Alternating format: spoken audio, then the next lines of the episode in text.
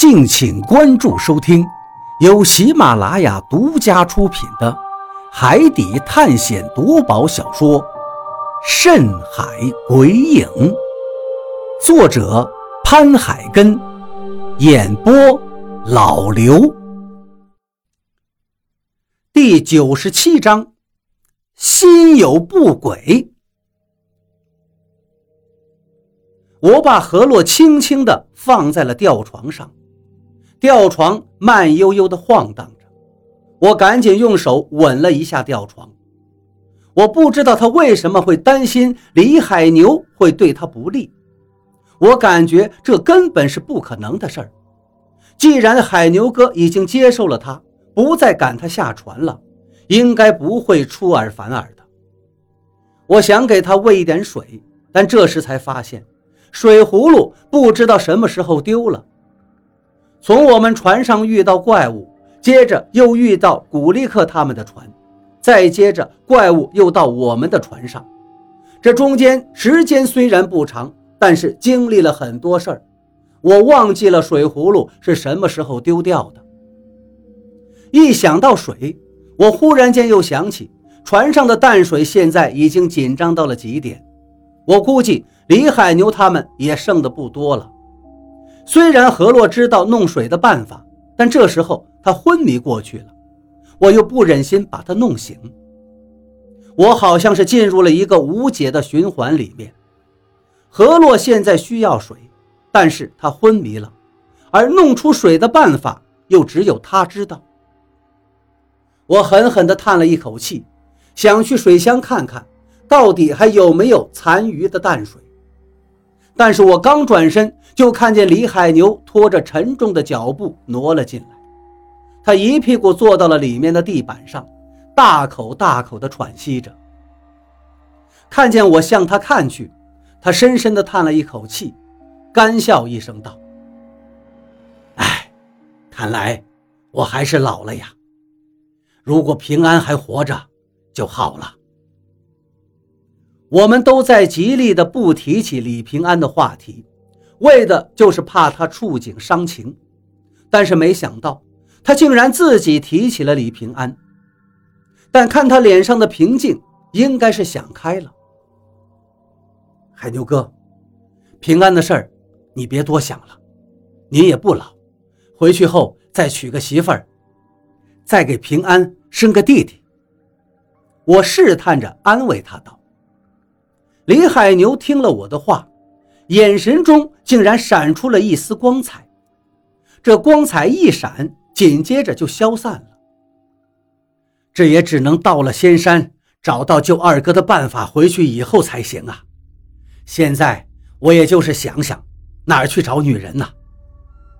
他说到这儿，忽然间停顿了一下，好像是想到了什么，但是他又接着抬头对我说道。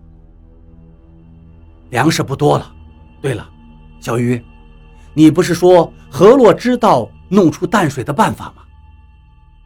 我叹了一口气道：“他还没来得及跟我说，人就昏迷了。刚才如果不是他的话，怪物也不可能自己把自己的肚子掏出一个大窟窿来，内脏都掏出来了。”李海牛这才露出恍然大悟的神情。哎呀！原来如此啊！我还纳闷呢，这怪物好好的，怎么会把自己的内脏都掏出来？原来是这么回事啊！那他现在怎么样？说着，他挣扎着起来，向我这边走过来，眼睛一直看着吊床上的何洛。何洛现在昏迷着，应该是虚弱到了极点。他从上船到现在。也只是在刚上船的时候躲了一段时间，其他的时间他都是在船舱后面的甲板上度过的。吃不好，睡不好，身子本来就虚弱，现在又因为母虫催生了小虫子，他肯定特别需要休息。李海牛走到何洛的身边，低头看了一眼，又叹了一口气道。只要人没事就好。小鱼，我和大禹在上面还剩下了一些水跟食物，这些还没有被东子带走。一会儿你去上面把它拿下来，等河洛醒了，让他吃点补充一下体力。过一会儿，我吩咐老毛去钓鱼，如果有鱼货，中午给他做点鱼汤补补。我点了点头。海牛哥，水箱里一点水都没了吧？李海牛看了看我，道：“没了，最后一点淡水已经分给大家了。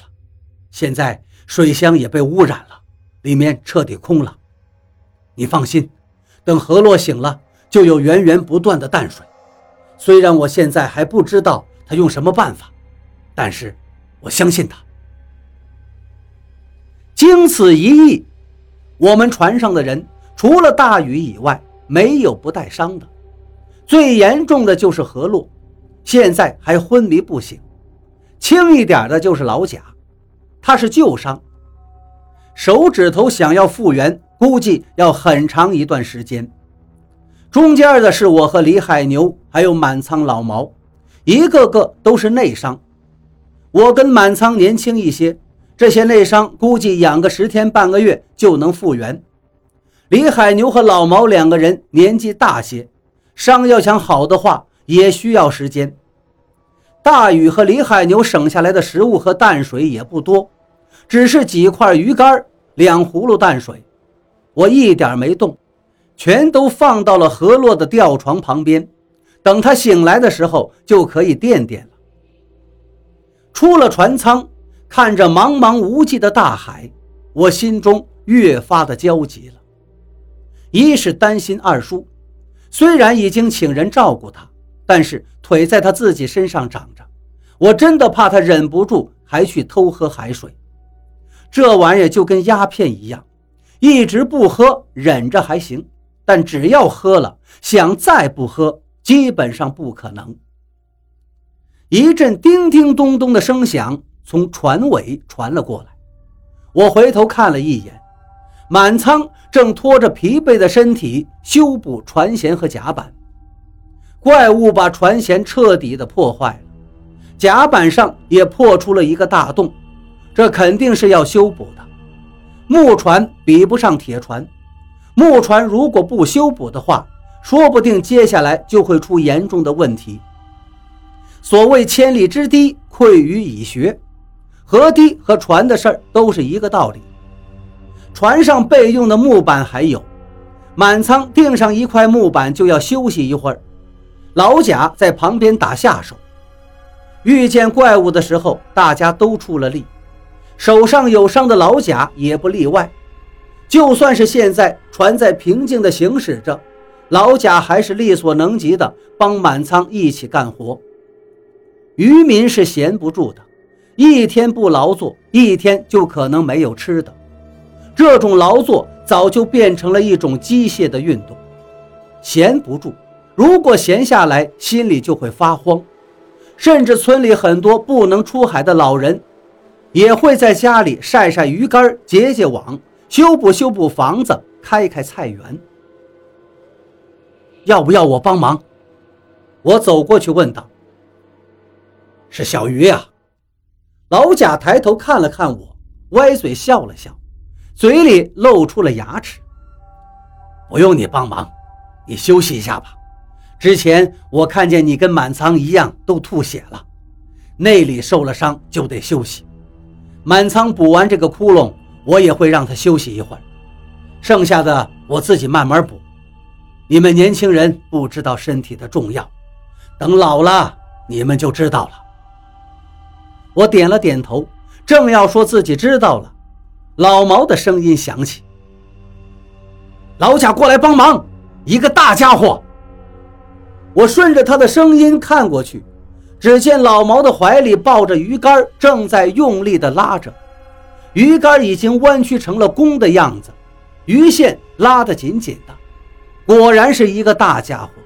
如果拉上来，肯定够我们几个人今天的吃食了。不等老贾站起来，我就赶紧跑过去帮忙。但是只跑了几步，胸口就传来一阵疼痛。我赶紧停下脚步，用手使劲按在心口上。小鱼，你……老毛见我停下脚步，赶紧问道，手里的鱼竿差点脱手而出。别管我，鱼！我叫了一声，胸口疼得更厉害了，直接跪到了地上。老贾赶紧扶住了我。你怎么样？我刚才还说你要休息，你……你去帮忙吧，没有这条鱼，我怎么补身体呀？我对老贾说道。老贾点点头，最终还是放开我，向老毛走了过去。我使劲地顺着自己的胸口揉搓着，疼痛感渐渐地减轻了。这时候，老贾跟老毛开始合力收竿。海鱼的力气是很大的，河鱼有时候都要溜上几十分钟，但是我们蛋民的鱼竿是特制的，根本就不怕断掉。他们两个人根本就没有遛鱼，他们也没有这样的时间跟体力。很快，八九十公分长的大鱼被拉出了海面，尾巴还在不断的扑腾着，终于把它拽到了甲板上。这种大小的海鲈鱼很是常见，但一般海鲈鱼都在近海才能捕获，没想到在这儿还能遇见。鱼鳞上反射着太阳的光芒，出水之后的鲈鱼不断的在甲板上跳跃。老贾从满仓的手里接过锤子，狠狠地砸在鱼头上，鲈鱼跳动的幅度越来越小，最后不跳了。够我们几个人吃上一两天了，下午再钓一会儿，说不定还有鱼上钩。呸呸呸，一定还有鱼上钩。老毛看着地上的海鲈鱼说道：“船上剩下的柴火还有很多，都是用木头烧成的木炭。船舱里面的一个小舱里全都是这个东西。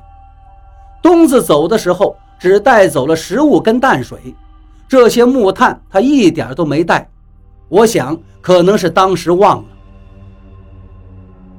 你的茶针我用一下，我来收拾收拾鱼。”老贾对老毛说道：“老毛摇了摇头道：‘算了吧，茶针刚捅过那个怪物的眼睛，说不定上面还带着怪物的血。虽然我用海水洗了几遍，但我还是担心。吃了怪物的肉，人可是会变异的。万一到时候大家都喝了，都变成了怪物怎么办？’老毛的担心不是多余的。”说不定真有这种可能。如果真的吃了用茶针收拾的鱼肉，大家都中了招，那后果真的是不堪设想。虽说现在我们都被这怪物搞得有些敏感，但小心一点还是没有大错的。东子走了，老毛和老贾就自发的开始做饭。他们收拾鱼的时候，我的心里忽然有些难受，想回去看看何洛。也许人真的是有心灵感应的，反正那一刻我就感觉何洛好像要出事儿一样，我就是想立刻回去看看。但是我万万没想，等我回去的时候会看见让我震惊的一幕。